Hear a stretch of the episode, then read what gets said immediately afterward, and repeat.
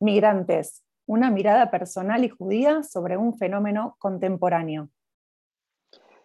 Yo soy Ariel Kleiner, rabino y coach y actualmente vivo en Israel. Yo soy Luciana Patin, educadora y gestora cultural y les hablo desde París. Estamos ahora en el cuarto podcast de Tarbut Babait sobre migrantes y veníamos hablando del idioma y de la lengua y el lenguaje, pero creo que nos quedamos cortos, entonces teníamos ganas de, seguir indagando sobre este tema. Em, y recién pensaba con Ari sobre cómo los judíos a lo largo de la historia, eh, viviendo en la diáspora, se han ido integrando a las, a las culturas y a las sociedades que, que los eh, albergaban, con las que convivían, y fueron desarrollando en esta, en esta mezcla e integración eh, dialectos y lenguas propias de cada lugar. Por ejemplo, el yiddish, que todos conocemos. Por ejemplo, el ladino o el judeo español, eh, el judeo árabe. O sea, lenguas que van mezclando, integrando palabras y, ideas, conceptos que son de la cultura con la que están conviviendo y que esto nos ha definido durante miles de años eh, hasta que alguien decide que el hebreo deja de ser una lengua sagrada solo para rezar y para leer la Torá, y que tiene que ser la lengua con la que hablamos el día a día, y esa persona fue Eliezer Ben Yehuda, pero esto, claro, ya pasado, llegados al siglo XIX, em, que, bueno, a día de hoy el hebreo es nuestra lengua común, pero durante mucho tiempo, de hecho, si piensan en los colegios judíos de, de la Argentina en 1950, o sea, no hace, no hace tanto tiempo se enseñaba yiddish, no se enseñaba hebreo. Entonces, ¿cómo llegamos a, este punto ¿no? de, que el hebreo es nuestra lengua común, pero mostrar que los judíos siempre se han ido adaptando e integrando al lugar donde están? ¿Qué opinas, Ari? Eh, varias cosas me surgen, creo que es bien interesante. Primero, eh, una de las cosas que recordaba es que hay algunas, eh, algunos grupos de judíos muy minoritarios, ¿sí? Mm. Pero los hay, por ejemplo, en algunos barrios de, Israel, específicamente en Jerusalén, en algunas otras ciudades también y también en Estados Unidos, en donde el hebreo está restringido solamente para la, la, tefilá, ¿no? Para eh, para rezar, ¿no? Y el idioma que hablan habitualmente en sus negocios en el día a día es el yiddish, ¿sí?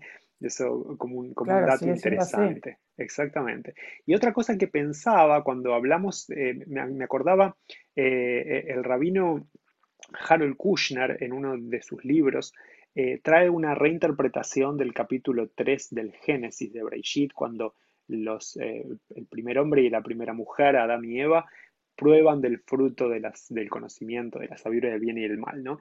Y sabemos que en algunas tradiciones espirituales eso es como un pecado, una gran transgresión, pero sin embargo lo que el rabino Kushner propone, basado eh, su interpretación en, algunos eh, comentaristas clásicos, es que en realidad lo que ellos hicieron es ingresar en, la cultura, ¿no? Por ejemplo, mm. a partir de ese momento ellos se dan cuenta que están desnudos. Cuando nos vestimos, la forma como nos vestimos es como entramos a la cultura. Y eso lo vinculaba con lo que vos traías, Luri, porque, claro, o sea, tiene que ver la cultura, el lenguaje que hablamos, algunos de los dialectos que vos citabas, pero también tiene que ver con cómo nos vestimos.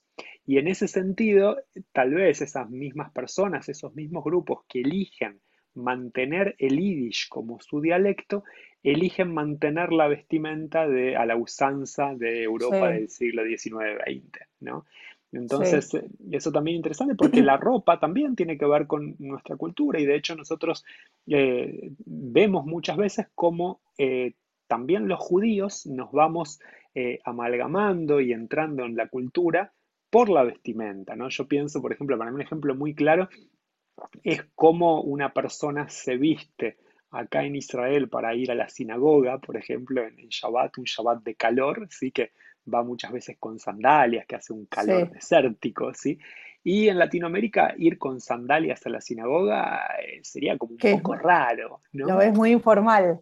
Claro, claro. Entonces es interesante como eh, todo tiene que ver en, su contexto, ¿no? En tiempo y espacio. Así cuando cuando, cuando, explicamos, por ejemplo, hay un concepto que se usa en la tradición judía que tiene que ver con el tzniut, con el recato, ¿sí? Mm. Y a mí me gusta explicar que el recato tiene que ver con el estar acorde a la situación, ¿no? O sea, me gusta explicar que si yo voy mm. a, la piscina eh, vestido como voy a la sinagoga o a la sinagoga como voy vestido a la piscina, voy a estar probablemente desubicado, ¿no? Ah, eh, lo ves como ubicarse. Ubicarse en tiempo y espacio, claro. Está bueno, me gusta más. Exactamente. Sin duda. Y, otra, otra cosa que quería traer cuando te escuchaba, que también tiene que ver con, la cultura general, abriendo sí la parte del lenguaje y dialecto, tiene que ver con la comida. Las comidas también tienen que ver justamente con, la cultura y, y, nosotros vemos, por ejemplo, ahora que pasamos pesas que vos mencionabas, Luli, eh, lo que ponemos cada uno en cada una de las tradiciones en la que hará, ¿no? Por ejemplo, un ejemplo de eso es el carpaz, el carpaz que es un fruto que sale de la tierra, ¿no? En eh, los lugares provenientes de la Alemania, Polonia, etcétera, lo que denominamos como Ashkenaz, los Ashkenazim, lo que habitualmente colocaban, y hasta hoy en día se acostumbra, es a poner una papa. Una papa, una papa porque era lo que más común, más fácil de encontrar, era lo que había, ¿no? Que era, la papa es un fruto que sale de la tierra. Entonces es interesante como habitualmente, y, cuando vemos, por ejemplo, la culinaria de esas zonas, varéniques de papa, ¿no? O sea, está todo papa y la papa, exactamente. Sí, nos salimos de eh, ahí pescado trabajamos, con, trabajamos y tenemos lo que hay dispuesto, ¿sí? Aprovechando el único alimento autóctono que tenemos de los judíos, ¿sabes cuál es? Que es la matzá. La matzá. ¿En serio? Exacto, únicamente. Nada más que la matzá. Lo demás fue todo conversando, conversando con nuestro entorno. Así nos fuimos haciendo. Total, me encanta eso. Sí, la adaptación al medio. Bueno, porque el caso que traes de los de los ortodoxos que se visten igual y que hablan en yiddish, que creemos que esa es la vestimenta típica de los judíos, pues para nada, es la vestimenta típica de los judíos de una región específica de Ashkenaz en un momento específico. Eh, la realidad es que los judíos siempre se han ido adaptando a, la cultura con la que convivían, así que, eh, bueno, vamos a, a ver por dónde seguimos. Creo que esto estaba muy bueno hasta acá.